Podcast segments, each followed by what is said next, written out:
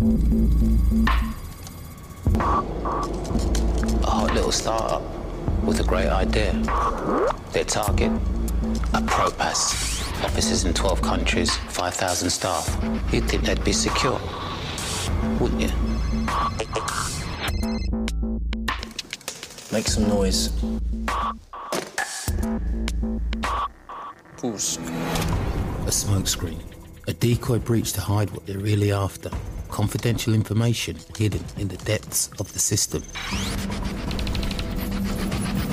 Right now, the chances are someone, somewhere, is attacking you.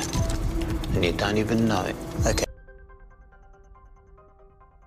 ¿Sabías que los piratas informáticos pueden lanzar un exitoso ciberataque vulnerando una única contraseña? Cuanto más avanza la tecnología, mayor integrada se vuelve. Es habitual que los múltiples sistemas que están dentro de un edificio u organización estén integrados a través de Internet o de una intranet. Los sistemas de alarma de incendio y señalización de un edificio pueden estar integrados con muchos otros sistemas y por lo tanto están expuestos al mismo tiempo de ciberamenazas que otras computadoras y redes. Hola, soy Rocío Jacobo y hoy te hablaré sobre ciberseguridad y NFPA 72. ¿Cuáles son las posibilidades de sufrir un ataque cibernético en tu empresa?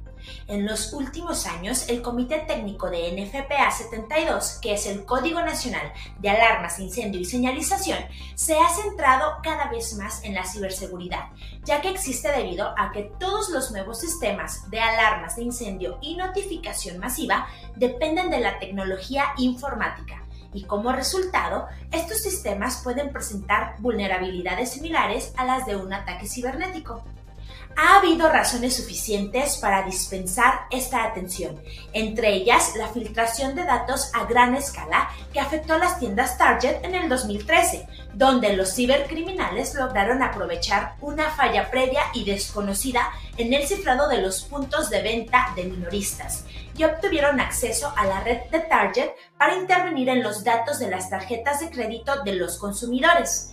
La información robada incluye nombres, direcciones postales, números de teléfono y direcciones de correo electrónico de hasta 70 millones de personas. Y en mayo del 2021 vimos lo vulnerables que pueden ser las empresas a las amenazas cibernéticas cuando los hackers accedieron a las redes informáticas de Colonial Pipeline Co.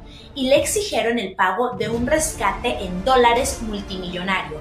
El ataque llevó a la empresa a cerrar su oleoducto de 5.500 millas, lo que detuvo la entrega de productos de petróleo refinado en gran parte de la costa este de los Estados Unidos. Según varias fuentes, Colonial pagó a los piratas informáticos conocidos como DarkSide un rescate de 4.4 millones en criptomonedas. Es por ese motivo que el Comité Técnico de NFPA 72 ha incluido una propuesta para la redacción de un nuevo capítulo 11, donde se incluya ciberseguridad, para la edición 2022 del código.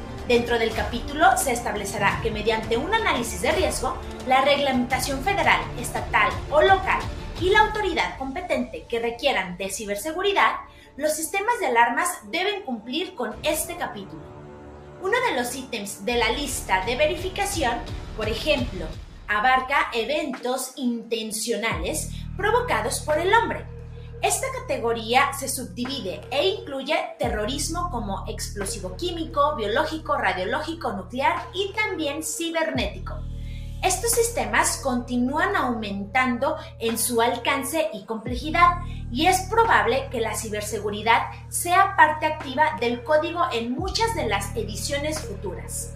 El nuevo capítulo propuesto para NFPA 72 incluye secciones sobre normas, cumplimiento, documentación y operaciones. Sin embargo, su intención es que todas las personas relacionadas con alarmas de incendio, comunicaciones de emergencia y sistemas de notificación masiva tomen conciencia de la amenaza de un ataque cibernético y garantizar que piratas informáticos o cualquier otro delincuente cibernético no pueda usar estos sistemas como puntos de entrada a sistemas de redes de edificios. Agradezco que hayas llegado hasta el final de este capítulo. Nos vemos en las próximas cápsulas. Hasta pronto.